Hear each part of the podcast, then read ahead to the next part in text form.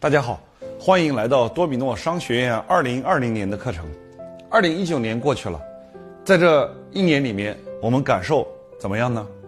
在回顾过去一年，面临未来一年的时候，二零一九年可能是过去最差的一年，但也可能是未来十年当中最好的一年。所以，二零二零年，多米诺商学院课程设计的一个初衷，就是在逆境之下，陪你打赢一场必须打赢的仗。这句话是整个多米诺商学院二零二零年设计的宗旨。在五 G 时代，所有的商业都在快速进化，每个环节都在面临着重构。也衷心希望我们所有爱学习的企业家，可以通过学习带领你的企业从普通迈向卓越。那么从今天开始，我将会从几个板块带领大家重构自己的商业系统。多米诺商学院的定位就是为中小企业赋能，帮助他们在这个不确定性的时代实现弯道超车。那么我们的服务内容呢，分为三个板块。第一个叫战略重构，就是找到你的生存空间，这里面会细化到你的顶层设计和股权架构。第二个叫重构你的营销系统，重点是数字化转型。未来三年没有数字化转型的企业将必死无疑。在这个板块，希望帮助我们的企业通过数字化转型，可以快速、低成本、高绩效的拓展市场。第三个叫重构你的招商系统。在这个板块，我们将结合场景化传播、私域流量与直播的矩阵，实现线上线下的融合，低成本、快速的达成招商目标。那我们的服务形式呢，也有三种。第一个呢叫线上学习，在线上我们主要是讲方法论以及工具的运用。第二个线下的训练，那我们在线下会通过很多经典的案例拆解，用集中训练的形式来让我们的思维形成一种习惯。第三叫个性化服务，那么也是为了更好的节约我们的时间，我们会用专业的团队快速的为我们的企业进行个性化的赋能。在我们谈商业之前，我要跟大家分享一个最重要的话题，叫认知。因为你对这个时代的认知，已经决定了你企业的盈利水平。认知没有进化，所学一切都是苍白。所谓市场自然的新陈代谢，就是新认知对旧认知淘汰的过程。所以，未来我们只有两条路可以走。第一条就是被市场自然的淘汰掉。第二条就是我们对新时代的认知升级，淘汰自己老的认知，从而获得新生。那么今天呢，我跟大家分享的是认知重构的第一讲，叫拆分重构，让我们如何在旧地图当中发现新的金矿。多米诺商学院核心关键词呢是重构，重构到底是什么意思呢？我们做一个选择题，两道题。你认为哪一个更像是重构的定义呢？第一个选择是重构就是从无到有的创造；第二个选择重构是旧要素的新组合。那么什么是重构呢？曾经财经杂志有一位记者去问美团的王兴说：“很多人说你始终都没有做出一些颠覆性的东西。”王兴答道：“我同意。”不是我所做的所有的事儿都是原创的，其实那也不是我追求的。我相信大家对重构的理解都不一样。比如说，我问你一个问题：你写的文章哪一个字是你原创的呢？你写这个文章取决于你对这些汉字的重新组合排列上，所以重构并不是从无到有发明什么。而是把既有的东西重新组合起来而已，叫做旧要素新组合，我们把它简称为拆分重构。我们来看一下乔布斯是怎么定义重构的。他的重构不是创造全新的事物，而是把不同的事物关联起来合成新的事物。其实乔布斯这一生当中做了两次伟大的重构。把全世界往前去推进，一次是个人电脑，第二次是 iPhone 手机，把我们带入到智能互联网的时代。请问各位，他做 iPhone 手机的时候，他是完全原创呢，还是组合式重构呢？接下来我们看一个小小的视频，给大家来体会一下。Today, we're introducing three revolutionary products of this class. The first one is a widescreen iPod with touch controls.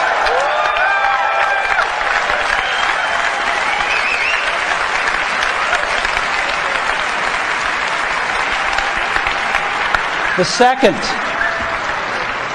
is a revolutionary mobile phone.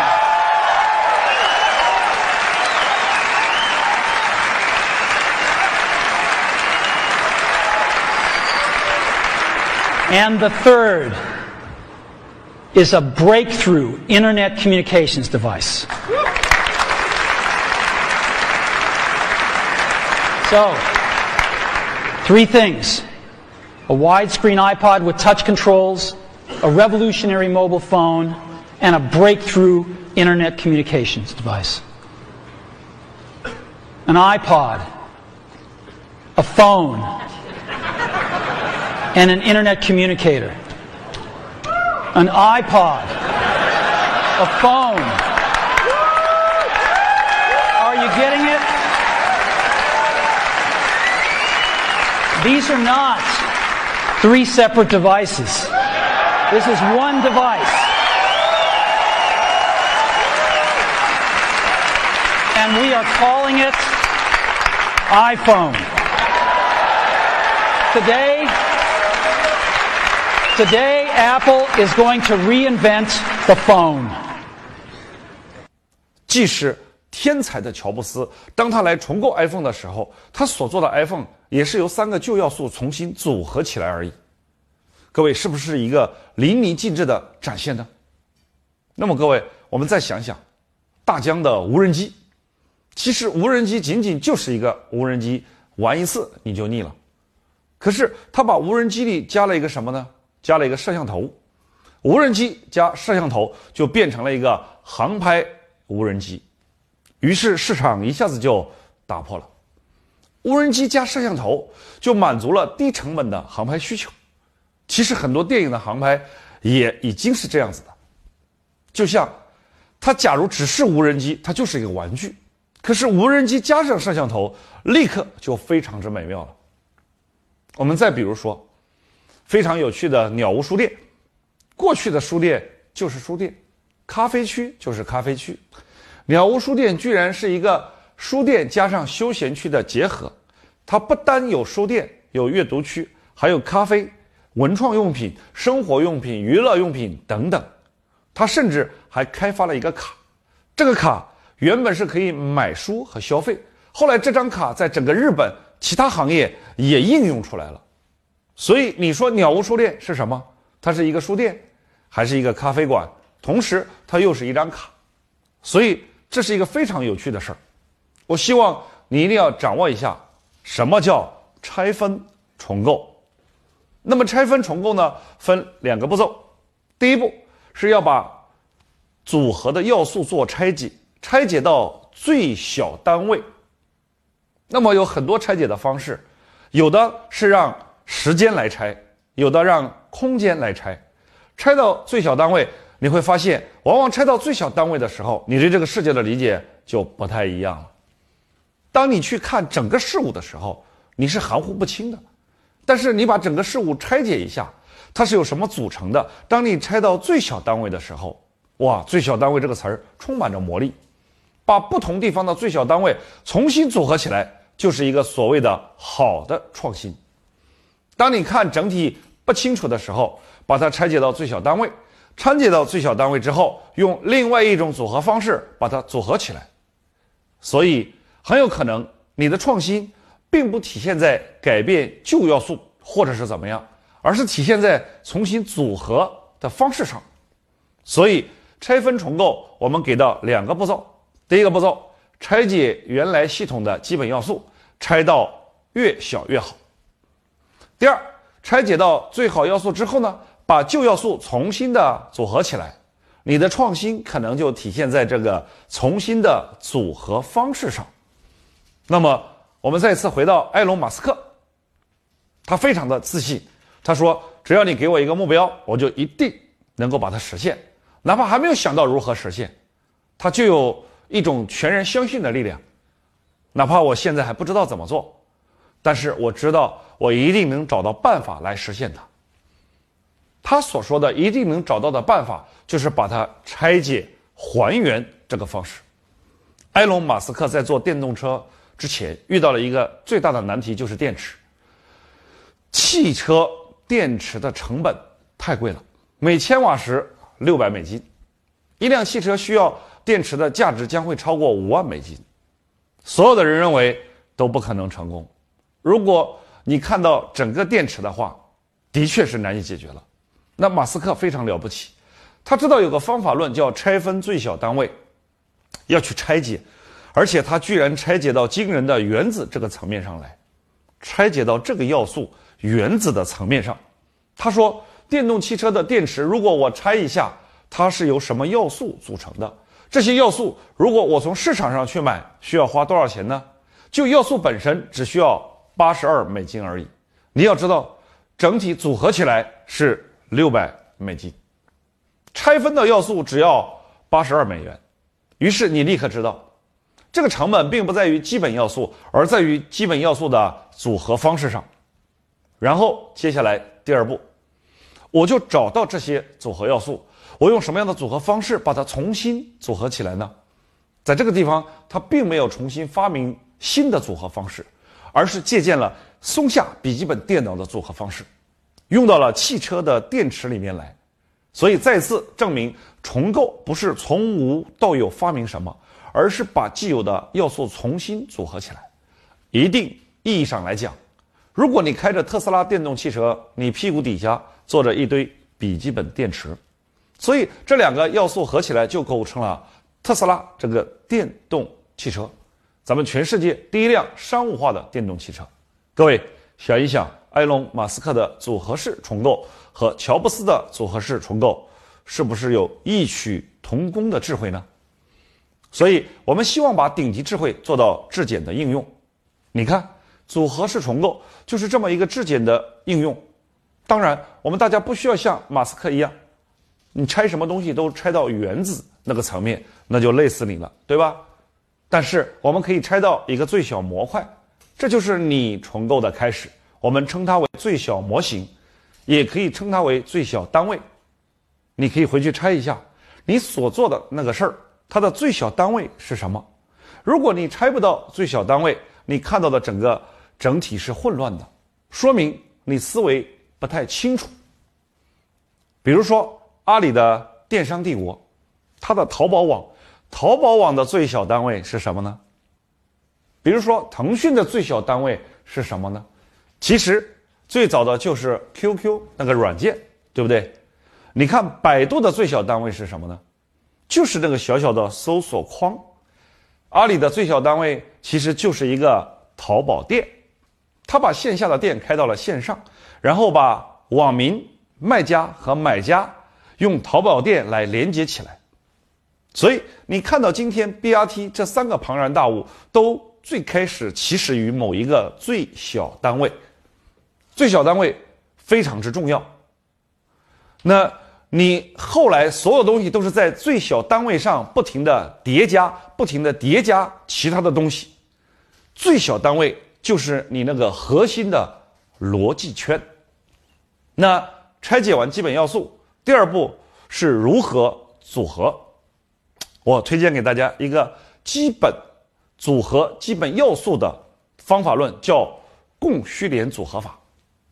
供给侧、需求侧、连接端三端组合起来，这个模型非常棒。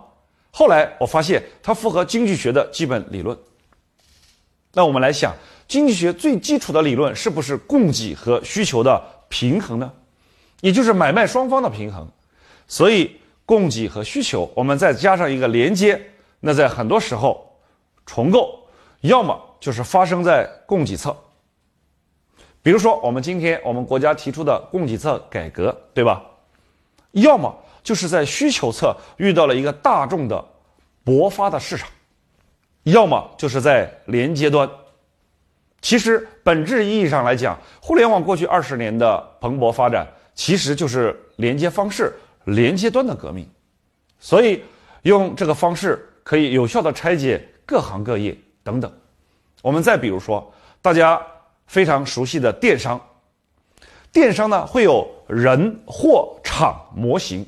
其实货就是卖家供给，人就是买家需求，场呢？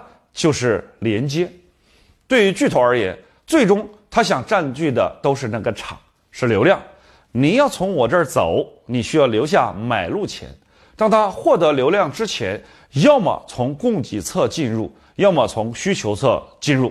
比如说，阿里是从供给还是从需求进入的呢？是从供给侧进入的。亚马逊呢？它是从需求侧进入的。再比如说，今天的社交电商拼多多，拼多多的供给需求就是我们所谓的低销人群，供给低端供应链。拼多多的单一要素最大化，最核心的单一要素就是连接端。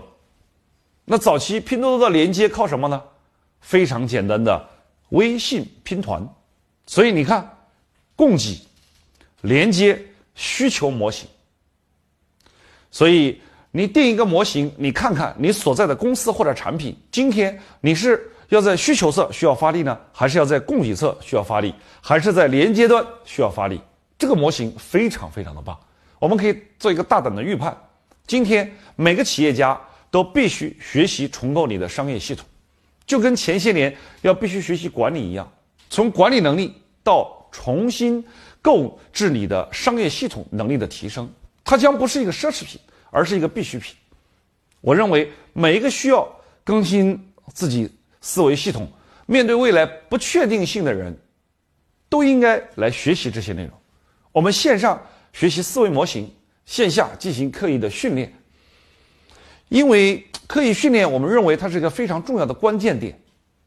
所有的能力都是训练得到的。如果我只是告诉你如何游泳的知识，你下水去游泳，你永远学不会如何游泳。重构也是一样，你就是把我讲的内容背下来，倒背如流。如果你不去练，这个能力也长不到你身上去。所以我们坚定的相信，重构的能力是需要来训练的。但是后来我们又发现一个事儿：刻意训练是一个技术活儿，没有人能逼自己刻意训练的。所有的刻意训练都有一个要素叫教练，比如说。游泳队他要有一个教练，篮球队一定要有一个教练，而且非常有意思，游泳冠军的教练未必比游泳冠军会游得快，但是他不妨碍他是一个好教练。篮球也是一样，足球也是一样，是因为教练这个角色起到了极其关键的作用，他可以反馈、辅导、督促等等。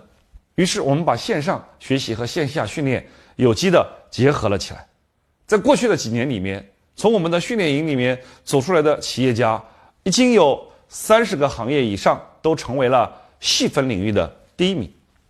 所以我们提出了新的口号：训练让落地更简单。所以在这里总结一下，这节里面我讲了一个最朴实的模型，叫拆分重构。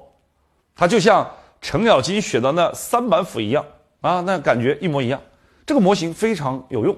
那么在后续的应用课里呢，我会给到大家更多的工具，可以把这个模型通过工具更好的运用。